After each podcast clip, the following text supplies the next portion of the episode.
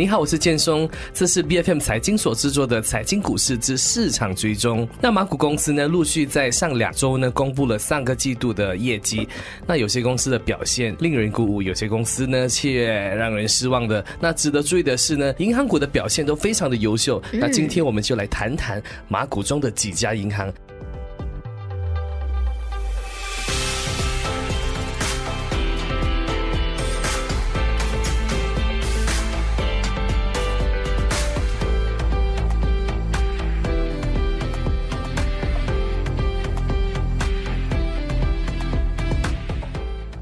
今天跟我一起搭档的是 Yoga 林瑜伽。Hello，大家好，我是 Yoga。Yoga，你看，首先呢，我们来看一看大众银行的第四季净利哈是上涨了二十四八千至十七亿的，嗯，那比较前期的十三亿令吉是非常好的一个涨幅的。那主要是受到这个贷款还有存款增加的助力。那全年的净利增长也达到八八仙的，有到达六十亿令吉，那数额是非常惊人的。那该行呢也表示，全年的净利增长也受到一次性的繁荣税影响。那如如果没有这个繁荣序呢，那可能会来得更高的。是，而且非常值得一提的是呢，呃，这一家公司的税前盈利呢是已经达到了八十八亿令吉，这个也是哦大众银行第一次突破八十亿令吉的这一个盈利收入哦。那他们也宣布呢，即将要派发每股五仙的股息。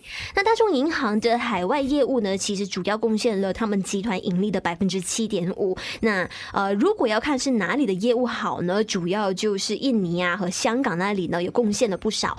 那对于未来的，虽然说市场还是饱受通膨的压力，还有包括全球的经济增长都是相当疲软的，但是呢，诶，这个大众银行对于我马来西亚未来经济的前景呢，依然是感到相当乐观。Yoga 这个八十八亿是什么概念呢？你看很多上市公司，有的一年只赚几千万，有的一年赚过亿，我觉得已经是很了不起。然后他们是八十八亿，其实是很大的一个数额的。是我们好像平时融资借贷啊什么的，其实都是一直在养银行哦。他们也是在我们不知不觉中不断的在吸金，吸金能力非常的强大。那银行也养了很多人呢，他每家银行也 也要养几千个人呢，哈。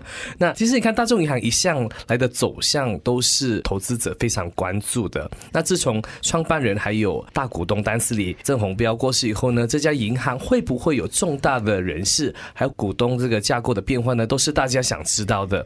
那虽然呢，目前是没有动静，但国行对丹尼大股东的限制下呢，迎来新股东是必然的。这家以高效率著称的银行能不能够继续保持优秀的表现，我们就拭目以待。那我们现在来看一下其他我们国内银行巨头马银行 Maybank 的表现哦。那 Maybank 的净利呢是按年增长了百分之五，一共达到二十一亿六千多万令吉。那全年的增长方面呢，就有维持在百分之一点七一，一共是八十二亿令吉。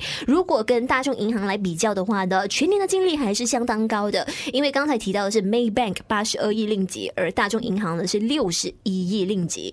那同时呢，Maybank 董事部所建议派息呢是每股三十仙，全年的股息呢是每股五十八仙，派息率呢是一共达到了将近百分之八十五，远远超过他们的派息政策的。对于这个投资散户来说呢，这个绝对是一个大红包啊！对啊，其实很多寻求那种稳定投资的股民呢，都非常喜欢这个银行股。那除了这个高股息以外呢，银行股呢也被视为比较稳定的股项。你不会看到他们的那个股价起起落落，落差太大的，你就可以安安稳稳的每年等你的股息，然后可以睡个安稳的觉。这个也就是很多的那一些比较激进派的投资者会觉得说，哎，买银行股就是老人股啊，这个。那你就不用去想，不用去每天怕，哎呦，为什么突然间掉？为什么突然间上？但如果可以就让自己睡得更加安稳、高枕无忧的话，其实我觉得是一个非常不错的投资选 项。那能够买得起银行股的人也也也很不错了，其实。但其实你每每一年你稳说这个股息也是一个非常可观的收入嘛。你看先前我们经济在复苏，还有边界开放过后呢，我们也做了很多的节目，然后跟那些分析员去聊了过后，他们都在推荐这个银行股。那之前有说啊，可不可以看一下这科技股啦、手套股？那很多都已经不能了嘛。那个时候，那很多人就说，哎，你要看一下这个银行，就是防御型的股票首选就是哎银行股。股。嗯，对对对，究竟很多银行股都是蓝筹股嘛，它都是有一定的这个吸引力的。嗯，那同时我们继续来关注这个 Maybank，其实他们在伊斯兰金融这一方面呢是呃非常呃有野心的。他们在去年二零二二的时候呢，也宣布要成为全球伊斯兰财富管理解决方案的领导者。那如果是以资产的角度来看呢，其实 Maybank 的地位已经是达到全球第五了，因为他们分别已经在我们国内、新加坡还有。包括印尼呢，是已经有展开财富管理服务的。对啊，这个伊斯兰金融这一块呢，也是马来西亚一直都想要去领导整个世界的一个领域。那过去很多年呢，你看国行也在一直在推广这一块嘛。那希望呢，马来西亚的银行会在这一块走出自己的一片天的。那接下来我们来看看，同样是银行界的大哥的联昌集团 CMB。你看该行去年末季的净利达到十三亿两千多万令吉嘛，比较前期是上。涨了五十五八仙的，那全年这家银行是赚了五十四亿，比较二零二一年上扬了二十六八仙。它的 CEO 也表示呢，最新季度的表现主要是受到谨慎的成本和风险管理。那他们也收回了很多的呆账，然后这个组合风险也降低了。你看他们所谓的谨慎管理还有风险管理，就是可能你在批发那些贷款的时候会更加的谨慎。那其实对于消费者来说也有点偏差嘛，对不对？那我们很想要拿到那个贷款。款，那银行那边他也有自己的那个 自己的考量，risk management 的考量，所以你不能够随便就乱发的。是熟悉这家公司联商集团的公司的朋友呢，都知道说，其实除了业务啊在马来西亚之外呢，在其他国家也有好多呃，新加坡、印尼啊、泰国，其实他们都设有分行，而且表现呢在去年都非常的强劲，而且各个方面都是有达标的。加上联昌集团 CIMB 旗下的这个消费者啊、商务啊、零售啊，还有数字资产跟他们集团。的融资业务呢，其实，在这么多年来都是一直保持着非常强劲的增长率的。这个是散户们如果想要考虑长持 CMB 集团的这个公司股票的话，是可以去探讨这一块的。那展望未来呢？这个 CMB 是认为宏观经济环境将保持不明朗哦。那升息环境再加上这个业者的存款竞争激烈嘛，因此他认为呢，对于他们总来往储蓄户头增长是带来一定的压力的。那无论如何呢，该行还是正面看待增长动力。那二零二三年才是您的焦点之一呢，就是他们要强化来往储蓄户头的表现，同时呢，也设下取得五到六八千贷款增长的目标的。嗯，下一家我们要来关注的就有丰隆银行了。这家银行最新发布的财报看到呢，上一个季度是一共取得百分之四十一的净利增长，呃，是一共有达到十亿四千多万令吉的累积，在前半年的一个净利啊，是有二十亿令同时呢，他们也宣布派发每股二十一仙的股息。啊，丰隆银行在评论起我们马来西亚二零二三的经济增长的时候呢，哎，他们公司的高管呢就认为说，现在我们国内的经济扩张主要的这个驱动力呢是来自于消费者的这个支出扩张，就是主要内需的这一个部分啊，还有包括投资上的一些复苏啊，还有中国解封等等的因素呢，都是一个大利好。那丰隆银行呢也算是属于比较有客体性的一家银行，那它的这个股权也是很多财团虎视眈眈的哈。那先前就传出了该行的。最大股东但是李国令灿呢是有意出让旗下所持有的股权的，可是呢，指纹楼梯响，后来就没有了下文了。嗯那在银行业里面，你要去呃脱售，还是你要去开始洽谈这个脱售，是需要国行去放行的，所以也没有那么容易。